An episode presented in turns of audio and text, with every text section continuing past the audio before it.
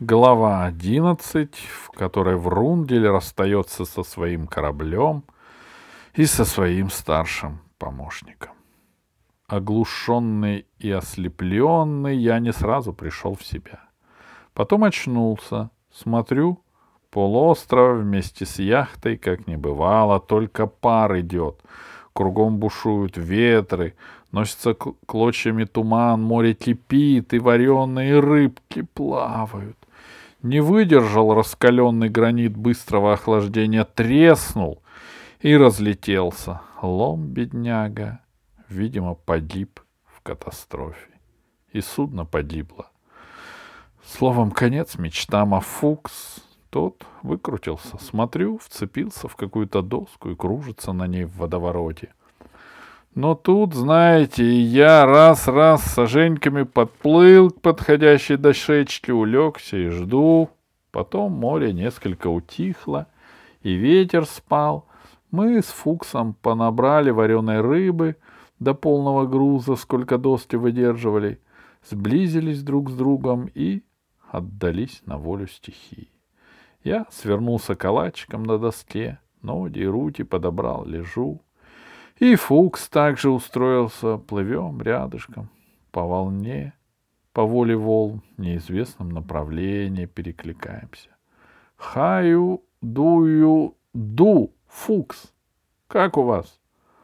All right, Христофор Бонифатич. Все в порядке. В порядке-то в порядке, но все-таки доложу вам, печально это было плавание. Холодно, голодно и тревожно. Во-первых, неизвестно, куда вынесет, да и вынесет ли. А во-вторых, тут и акулы могут быть, так что лежи на доске, не двигайся.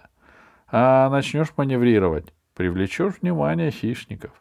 Налетят, и не заметишь, как крути или нади не досчитаешься. Да, плывем так в праздности и в унынии, день плывем, два плывем, Потом я со счета сбился. Календаря с собой не было, и мы с Фуксом для контроля каждый отдельно дни считал, а по утрам сверялись друг с другом. И вот однажды, в ясную ночь, Фукс спал, а я, удрученный бессонницей, решил произвести наблюдение. Конечно, без приборов и таблиц степень точности такого определения весьма относительна, но одно мне удалось установить безусловно. Как раз в эту ночь мы пересекли линию дат. Вы, наверное, слыхали, молодой человек, что в море в этом месте ничего особенно, ничего особенного не представляет, и сама и самую линию увидеть можно только на карте. Но для удобства плавания как раз тут проделывают некоторые фокусы с календарем. При плавании с запада на восток Два дня считают тем же числом, а при плавании с востока на запад проделывают обратное действие. Один день вовсе пропускают и вместо завтра считают сразу послезавтра. И вот утром я бужу Фукса и после взаимных приветствий говорю ему. «А «Вы имеете в виду, Фукс, что у нас сегодня... Э, завтра?» Он на меня глаза вытаращил, не соглашается. Что вы, говорит Христофор Бонифатич, в чем, в чем, а в арифметике вы меня не собьете. Ну, я пытался объяснить ему, видите ли, говорю, а арифметика тут ни при чем. В плавании следует руководствоваться астрономией. Вы вот ночь спали, а я тем временем по рыбам произвел определение. Я — кричал Фукс, — тоже при помощи гастрономии по рыбам. Вчера у меня три рыбы было, а сегодня одна рыбина и хвост. А у меня паек точный — полторы рыбы в день. Ну, вижу явное недоразумение. Я имел в виду созвездие рыб, а Фукс не, расл... не расслышал половину и по-своему понял. Я попытался ему объяснить. «Вот!» — кричу. Фукс, смотрите, что у вас прямо над головой? Шляпа. Да не шляпа, говорю, сам вы шляпа, зенит у вас над головой. Ничего у меня не звенит, кричит Фукс. А у вас, если звенит, Так это бывает от голода. Ладно, говорю. Под вами что? Подо мной доска. Да нет, говорю я, не доска. Надир. Нет, моя, гладкая. Словом, вижу, так ничего не выйдет. Ладно, думаю. Да, я с другой стороны подойду к вопросу. Фукс, кричу.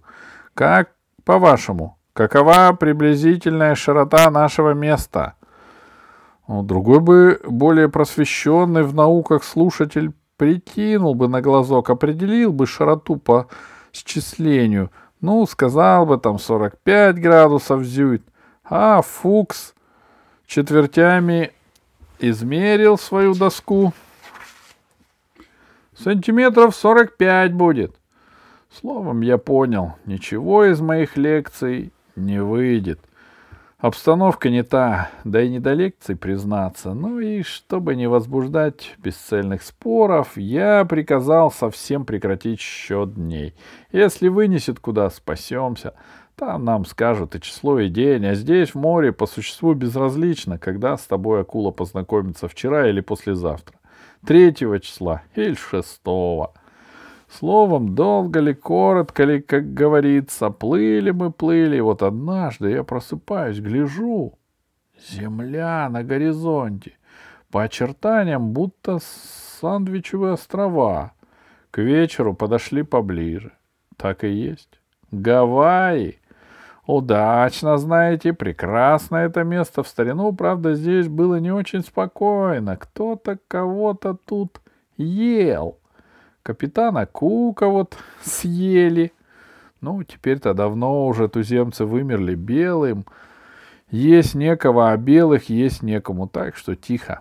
А в остальном здесь рай земной, богатая растительность, ананасы, бананы, пальмы, а главное — пляж Уайкики — со всего мира туда собираются купальщики. Там прибой замечательный. На его волнах местные жители, стоя на лодках, катались. Конечно, это тоже когда-то было, но все-таки, знаете, молодцы, стоя. А мы что, лежим, барахтаемся, как котята. Мне даже неловко стало. И вот я выпрямился во весь рост, руки расставил и, представьте, удержался, отлично удержался. Тогда и Фукс на своей доске встал, держится за шляпу, чтобы не слетела, балансирует. И вот этим манером, наподобие морских полубогов, мы несемся в бурунах, в брызгах пены. Берег ближе, ближе, вот волна лопнула, рассыпалась, и мы, как на салазках, так и выкатились на пляж. А чё они голые?